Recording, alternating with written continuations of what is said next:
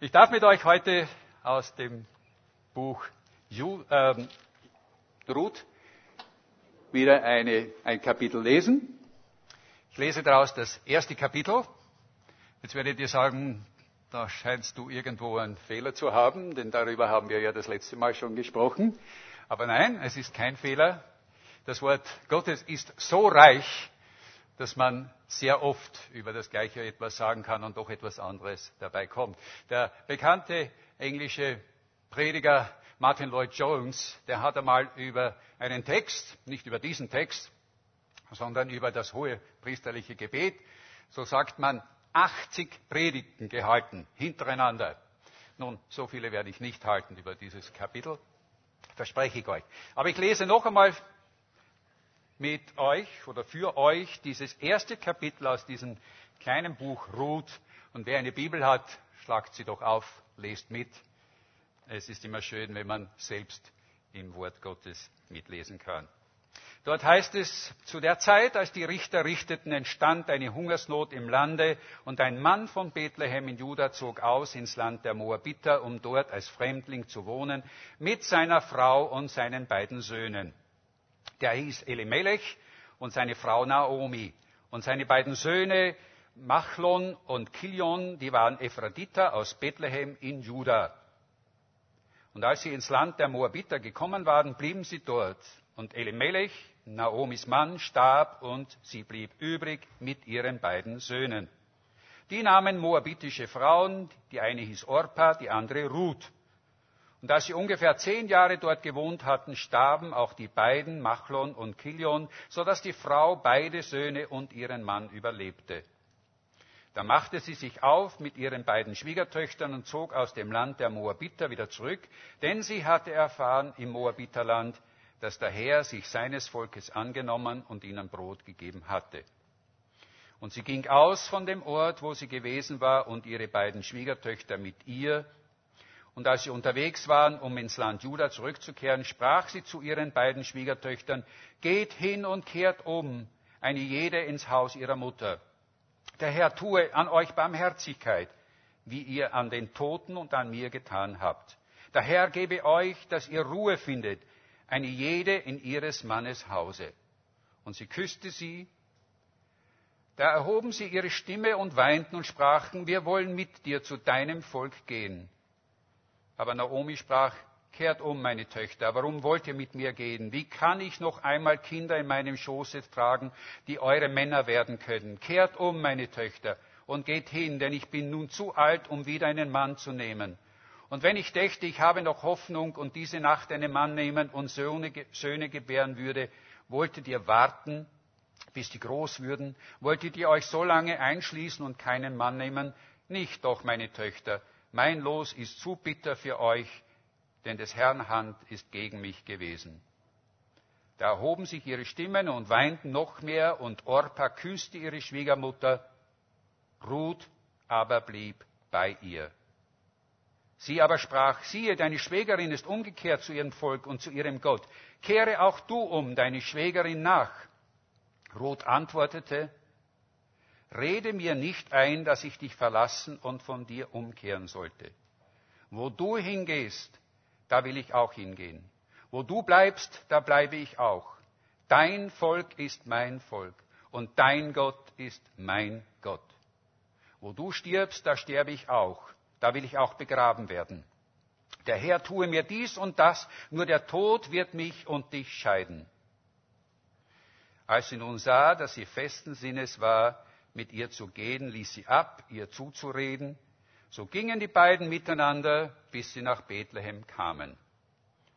Und als sie nach Bethlehem hineinkamen, erregte sich die ganze Stadt über sie, und die Frauen sprachen, ist das nicht Naomi? Sie aber sprach zu ihnen, nennt mich nicht Naomi, sondern Mara, denn der Allmächtige hat mir viel Bitteres getan. Voll zog ich aus, aber leer hat mich der Herr wieder heimgebracht. Warum nennt ihr mich denn Naomi, da doch der Herr gegen mich gesprochen und der Allmächtige mich betrübt hat? Es war aber um die Zeit, da die Gerstenernte anging, als Naomi mit ihrer Schwiegertochter Ruth, der Moabiterin, zurückkam vom Moabiterland nach Bethlehem. Ich möchte das Wort unter Gottes Segen stellen. Vater, wir danken dir für dieses Wort jetzt und wir bitten dich, Herr, dass du zu uns sprichst, dass du unsere Herzen aufmachst, dass wir in rechter Weise verstehen, was du uns sagen möchtest. Amen. Es muss schon einen sehr triftigen Grund haben, eine Entscheidung zu treffen, von der man weiß, dass sie wahrscheinlich mit großem Verzicht und Opfer verbunden ist.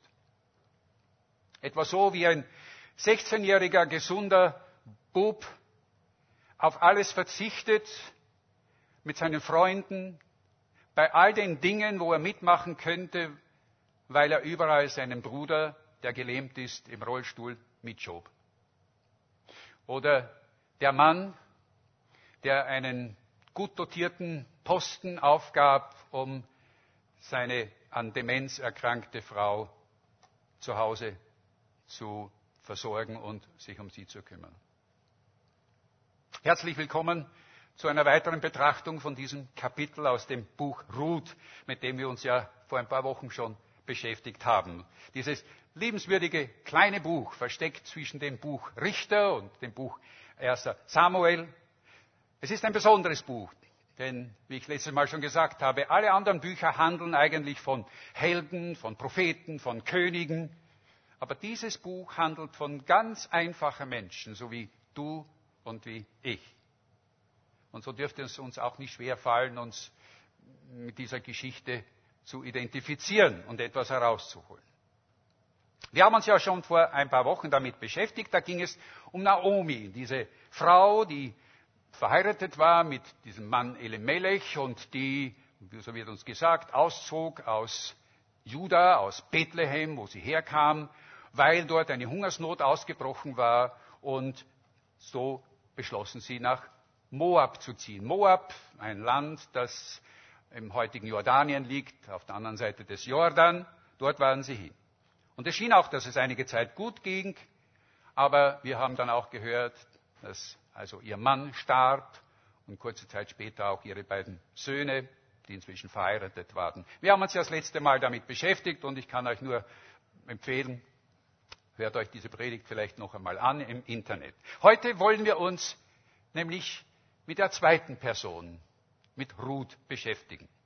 Diese Frau, diese Frau, die man beim Lesen dieses, dieses Abschnittes einfach lieben muss.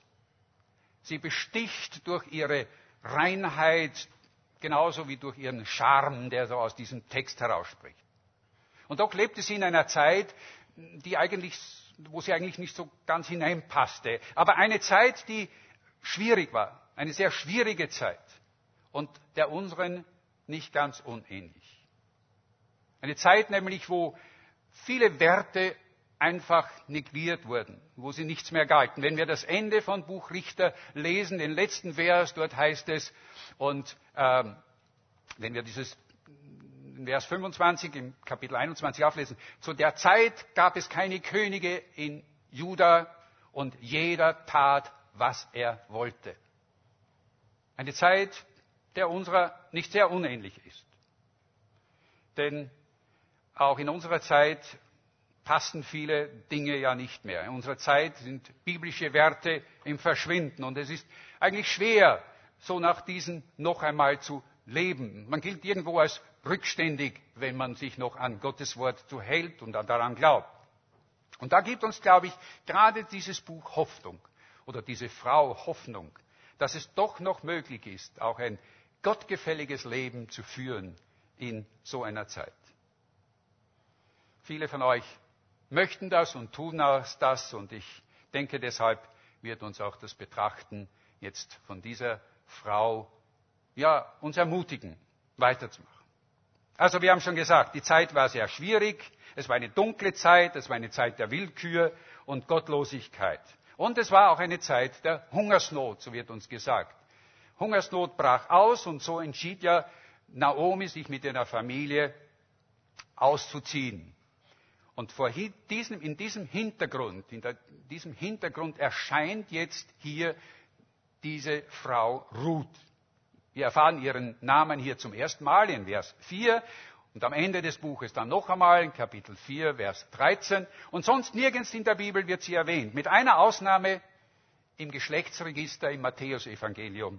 Dort finden wir ihren Namen noch einmal. Sie erscheint so irgendwie wie ein Komet am Himmel und äh, sie leuchtet dort kurz auf in einer finsteren Nacht, um dann wieder zu verschwinden.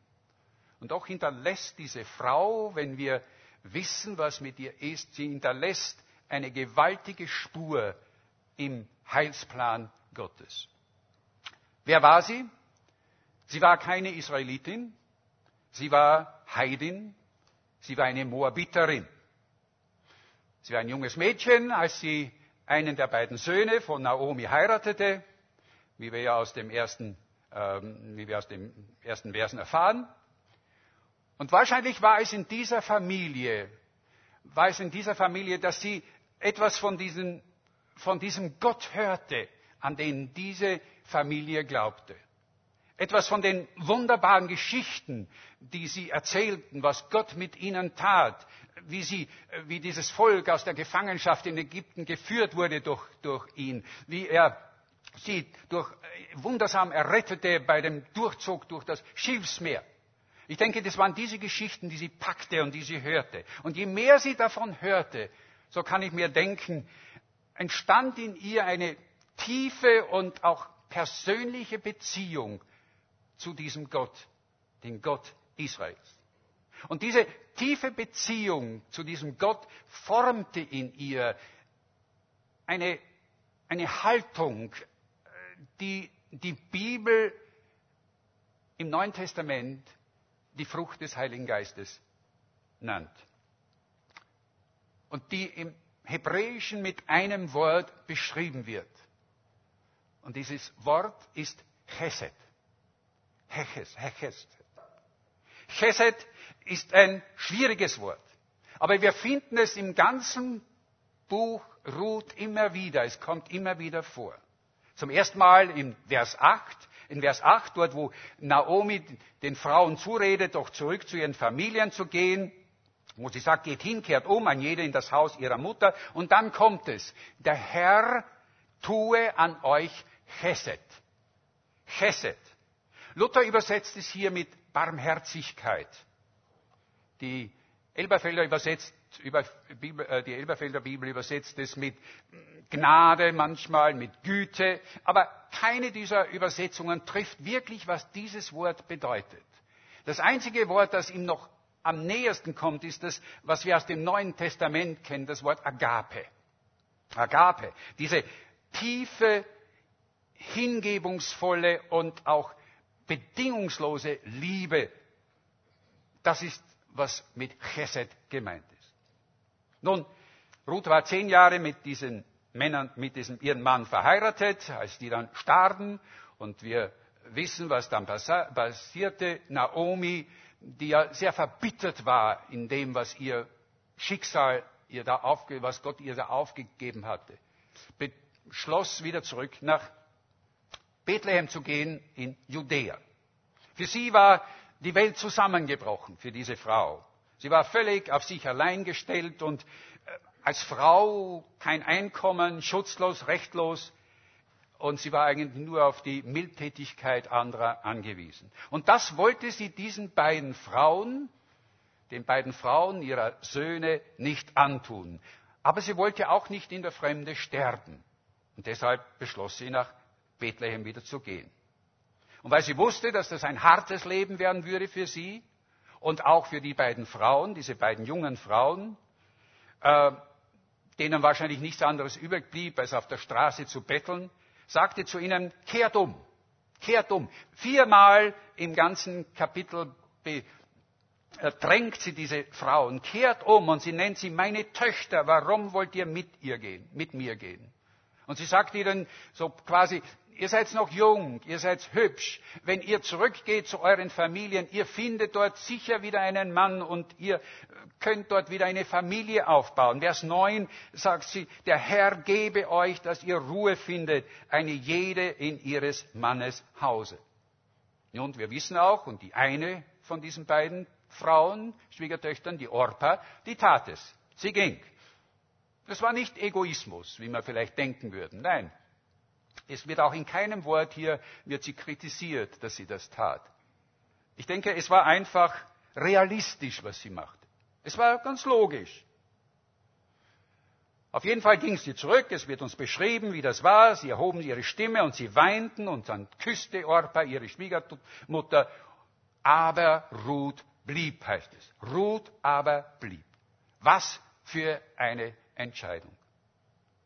Trotz ihrer eigenen Traurigkeit als Witwe entschied sie sich, mit nach Bethlehem zu ziehen. Und es muss ihr doch klar gewesen sein in dem Augenblick, was für eine harte und auch ungewisse Zukunft auf sie zukommen würde. Sie würde nie wieder ihre Familien sehen.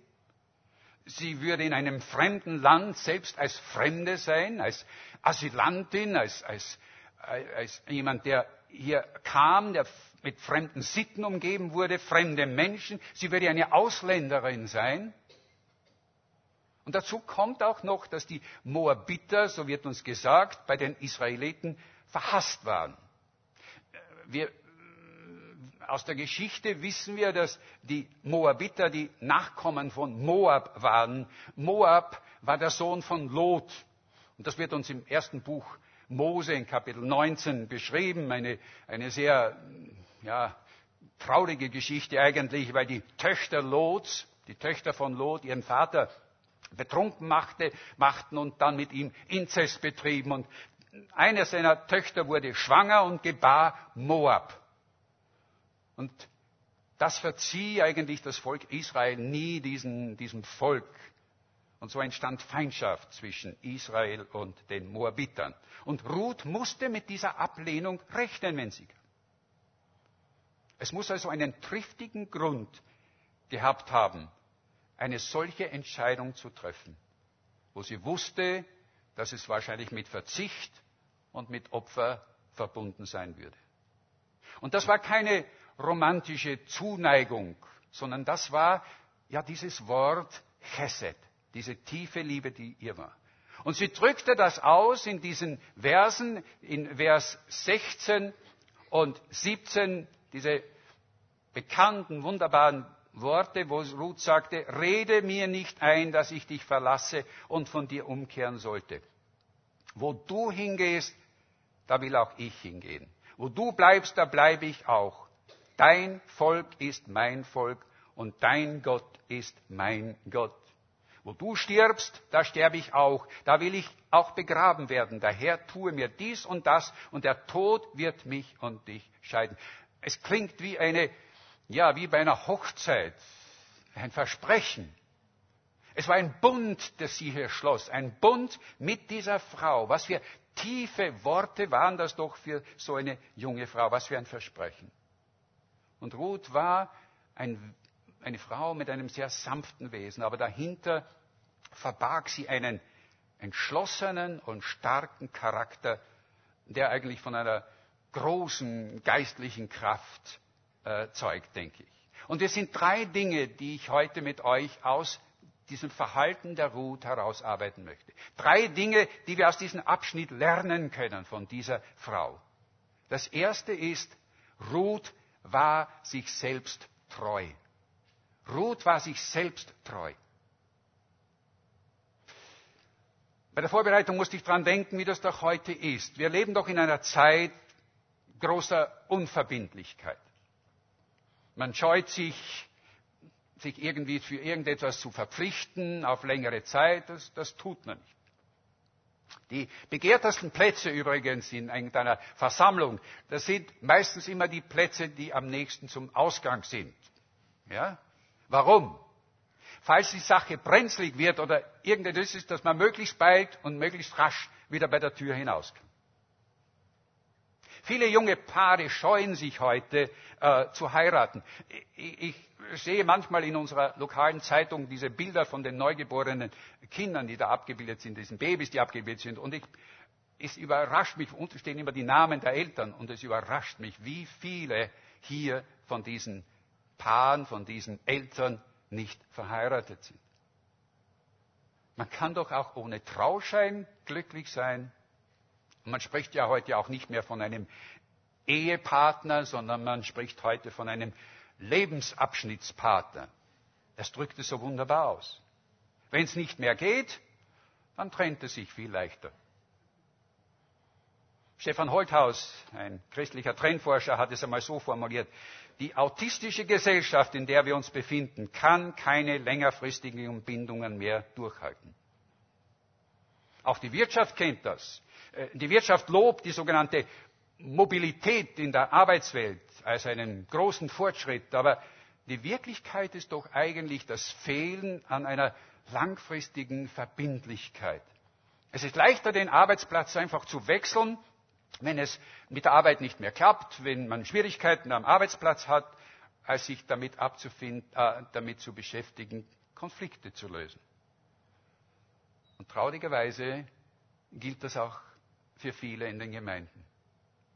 Aus unterschiedlichen Gründen wechseln heute Gläubige sehr schnell die Gemeinde oder scheuen sich überhaupt einer Gemeinde beizutreten, weil es etwas mit Verantwortung zu tun hat. Verbindlichkeit, ade, es lebe meine Freiheit. Und wie anders ist doch da Ruth. Eigentlich zwang sie niemand zu bleiben. Das mosaische Gesetz kannte zwar sehr viele soziale Gebote, äh, wie man für Arme sorgt, wie man für äh, die Kinder sorgt, aber es gab kein Gesetz, das der Schwiegertochter vorschrieb, sie müsse sich um ihre Schwiegermutter kümmern. Nach dem Tod ihres Mannes hätte Ruth die volle Freiheit gehabt, wieder zurückzugehen, ihre eigenen Wege zu gehen. Sie hätte wie ihre Schwägerin wieder zurückgehen können und zu ihren Wurzeln und, und dort wieder neu beginnen können. Aber sie tat es nicht. Und dazu, glaube ich, gab es noch einen zweiten Grund. Es war nicht nur die Beziehung zu ihrer Schwiegermutter, sondern es gab noch einen zweiten Grund. Ruth war nicht nur sich selbst treu, Ruth war auch Gott gegenüber treu und fand eine Verantwortung. In Vers 15 sagt Naomi zu Ruth, kehre um zu deinem Volk und zu deinem Gott, sagt die Schwiegermutter zu ihr. Geh zurück zu deinem Volk und zu deinem Gott, wie es deine Schwägerin Orpa tat. Aber der Gott ihres Volkes war nicht länger mehr ihr Gott. Ruth kannte den Gott ihres Volkes. Sein Name war Chemosh oder Fischgott, wie er auch genannt wird. Er war ein sehr blutrünstiger Gott. Na, eigentlich war er kein Gott, er war eine, eine tote Steinfigur, ein Götze. Aber er war eine Figur, die von den Menschen furchtbare Dinge verlangte. Opfer, Menschenopfer, Kindesopfer. In 1. Könige 11 wird von ihm berichtet, Chemosh, der gräuliche Götze der Moabiter. Äh, dort wird er im Zusammenhang mit Salomo, mit König Salomo erwähnt. Denn Salomo hatte offensichtlich auch einer seiner Frauen, eine Moabiterin zu Ehren, einen Tempel gebaut für diesen Götzen. Aber mit Ruth war offensichtlich in diesen Jahren etwas geschehen. Sie war dem lebendigen Gott begegnet. Und sie hatte gelernt, dass er sowohl der Herr über die guten Tage im Leben ist, als auch über die stürmischen. Wenn auch ihre Schwiegermutter, die Naomi, oft sehr negativ war, was Gott betraf, so sagte sie doch, nein, Gott ist sowohl für das eine als auch für das andere zuständig und ich will ihm vertrauen. Und sie sagte, dein Gott soll auch mein Gott jetzt sein. Und diese Worte waren nicht einfach so dahingeredet. Ruth meinte, was sie sagte. Ruth hatte für sich eine Entscheidung getroffen. Eine Entscheidung, eine Entscheidung, ihr Leben unter den Flügeln Gottes zu stellen. Und das ist auch der Titel eigentlich, den ich dieser Predigt gegeben hatte. Ein Leben unter den Flügeln Gottes zu stellen. Sie empfand eine verpflichtende Liebe und die galt nicht nur Naomi, sondern sie galt auch Gott. Eine Entscheidung für Gott. Eine Entscheidung für Gott ist eine Entscheidung, an der ein Preisschild hängt. Amen. Eine Entscheidung für Gott ist eine Entscheidung, an der ein Preisschild hängt. Und wir wissen nicht, welcher Preis auf diesem Schild draufsteht. Jeder, der sich für Gott entscheidet, entscheidet sich auch dafür, den Preis zu bezahlen, egal wie hoch er eigentlich ist. Eine Entscheidung für Gott ist eine Entscheidung, an der ein Preisschild hält. Und Ruth hatte keine Ahnung, was sie in Juda erwarten sollte und würde. Und sie wusste nicht, wie ihre Zukunft aussehen würde. Und das forderte Vertrauen, große Vertrauen. Und Ruth vertraute. Sie vertraute, dass Gott ihre Zukunft bereits vorbereitet hatte. Sie vertraute, dass Gott ihre Zukunft, dass er sie in seinen Händen halten würde. Hast du dieses Vertrauen? Hast du dieses Vertrauen, dass Gott deine Zukunft in seinen Händen hält? Wenn du dich für Gott entschieden hast, bist du bereit, diesen Preis, den Gott darauf geschrieben hat, auch zu bezahlen? Ich denke, das ist eine so wichtige Frage, an der wir heute Morgen nicht vorbeigehen sollten. Und jeder für sich müsste eigentlich hierzu wieder neu heute auch ein Amen sagen können. Denn das ist diese wunderbare Geschichte des Buches Ruth, nämlich dass Gott tatsächlich, tatsächlich das Leben der Ruth in so wunderbarer Weise lenkt und die Umstände ihres Lebens so gestaltet, dass sie nicht nur ein erfülltes Leben hat, sondern dass sie gleichzeitig auch ein ganz wichtiger Baustein im Bau des Reiches Gottes in seinem ewigen Heißplan werden würde, wie, uns dann, wie wir noch sehen werden. Es ist eine, eine wunderbare Führung, die sie erlebten, eine nach der anderen, wie es Gott machen wird. Wir werden im Kapitel 2 noch mehr davon erfahren. Die Geschichte von Ruth ist nicht nur die Botschaft, dass sie Gott treu war, sondern dass auch Gott ihre Treue belohnte und ihr treu war. Der Schlüsselvers, der Schlüsselvers eigentlich für das ganze Kapitel, für das ganze erste Kapitel, nein, für das ganze Buch steht im zweiten Kapitel. Im zweiten Kapitel, in Kapitel 2, Vers 12, dort wo uns Boas vorgestellt wird, dieser Mann, von dem wir das nächste Mal hören werden, und wo dieser Mann zur Ruth Folgendes sagt. Der Herr vergelte dir deine Tat und der Lohn möge vollkommen sein bei dem Herrn, dem Gott Israel, zu dem du gekommen bist, dass du unter seinen Flügeln Zuflucht hättest. Der Herr schaffe es, dass du unter seinen Flügeln Zuflucht hättest. Wir haben heute beim Eingangsvers schon von diesen Flügeln gehört. Dort heißt es zwar, dass Gott uns solche Flügeln geben wird.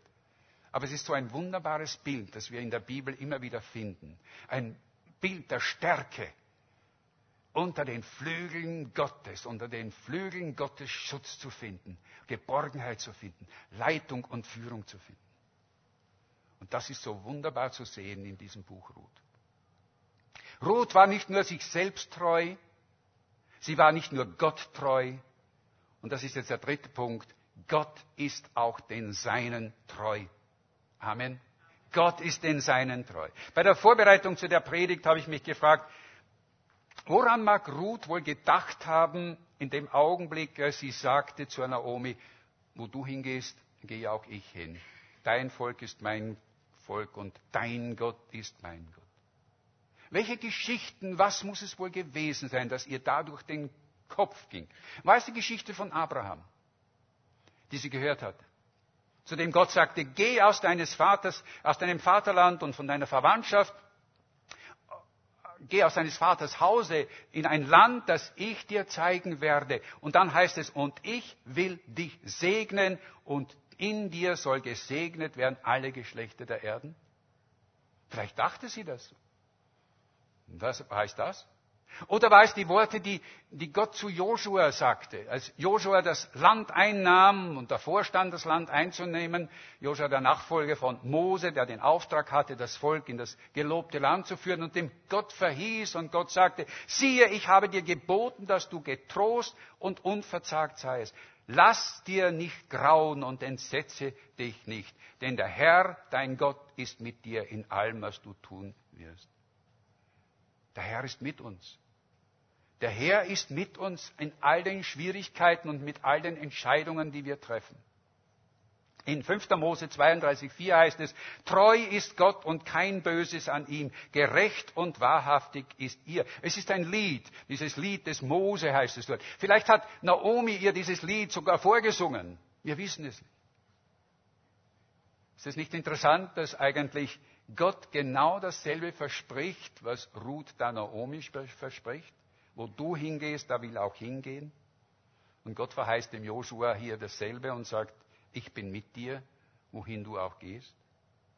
Es ist, als, Gott, als ob Gott sagt, wenn du dich zu mir hältst, dann kannst du sicher sein, dass du unter meinen Flügeln Zuflucht findest.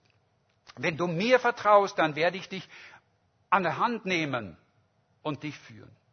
Oder wie es in Jesaja 43,2 heißt, wenn du durchs Wasser gehst, will ich bei dir sein, dass dich die Ströme nicht ersäufen. Und wenn du ins Feuer gehst, sollst du nicht brennen und die Flamme soll dich nicht versengen. Denn ich bin der Herr, dein Gott, so fürchte dich nun nicht, denn ich bin mit dir. Wir werden sehen, wie wunderbar sich das erfüllt in den nächsten Kapiteln aus diesem Buch. Es gäbe noch viel zu sagen könnte auch, wir könnten jetzt auch fragen, wodurch unterschied sich eigentlich der Glaube der, der Ruth von dem der Naomi, die so, so bitter war und so enttäuscht war von Gott. Aber es fehlt uns die Zeit dazu, vielleicht ein anderes Mal. Aber ich möchte zum Schluss mit einer Geschichte schließen. Eine Geschichte, die das Ganze so wunderbar auch illustriert. Eine Geschichte, die es tatsächlich, die tatsächlich passiert ist. Und sie handelt von dem amerikanischen Präsidenten Thomas Jefferson. Von ihm wird folgende Begebenheit berichtet. Thomas Jefferson war mit einer Reihe anderer Männer mit Pferden unterwegs, als sie zu einem Fluss kamen. Das Wasser in diesem Fluss war ziemlich tief und äh, das Ufer war überschwemmt. Es war schwierig, da hinüberzukommen. Die Überquerung auf den Pferden war auch nicht gerade ungefährlich. Und am Ufer dieses Flusses stand ein einsamer Mann, der diese Männer, die da jetzt auf den Pferden kamen, beobachtete. Und dann ging dieser Mann direkt auf den Präsidenten zu und bat ihn, doch auf sein Pferd zu nehmen und ihn über den Fluss zu bringen. Und Jefferson, ohne zu zögern, ließ ihn aufsitzen und überquerte mit ihm diesen reißenden Fluss. Und am anderen Ufer, als sie ankamen, fragten die anderen Männer diesen Mann und sagten sie ja, äh, warum, warum hast du ausgerechnet den Präsidenten der Vereinigten Staaten gefragt, ob er dich an den anderen, auf das andere Ufer bringen würde? Und er war ganz erschrocken und hat gesagt, das, das, wusste ich nicht, dass er der Präsident ist. Das ist mir überhaupt, nein, das wusste ich nicht, es tut mir leid. Und die sagten, ja, aber was war dann das Entscheidende? Und dann sagte der Mann Folgendes. Ich schaute in alle eure Gesichter, was da geschrieben war. Und auf allen euren Gesichtern war ein Nein geschrieben. Nur auf seinem Gesicht stand ein großes Ja. Ruth ging in eine ungewisse Zukunft. Sie hatte keine Ahnung, was sie in Judäa erwarten würde. Aber sie hatte ein Ja-Gesicht gesehen in Gott. Gott hatte ihr sein Gesicht gezeigt und sie glaubte dem. Weil sie wusste, dass Gott ein Ja-Gesicht für sie hatte. Hast du ein Ja in Gott schon gesehen? Wenn du nämlich ein Ja in ihm gesehen hast, dann kannst auch du ein Ja zu ihm sagen. Ein Ja zu diesem Gott. Ruth kannte eigentlich den Gott noch nicht, den wir kennen. Sie kannte nicht den Mann, der Mensch geworden war, das Wort Gottes war, Jesus, der in jeder Faser seines Seins diese personifizierte Verheißung des Vaters war, diese Chesed, diese Liebe. Das kannte Ruth noch nicht, aber wir dürfen ihn kennen. Und Jesus ist für uns der Mann mit dem Ja-Gesicht.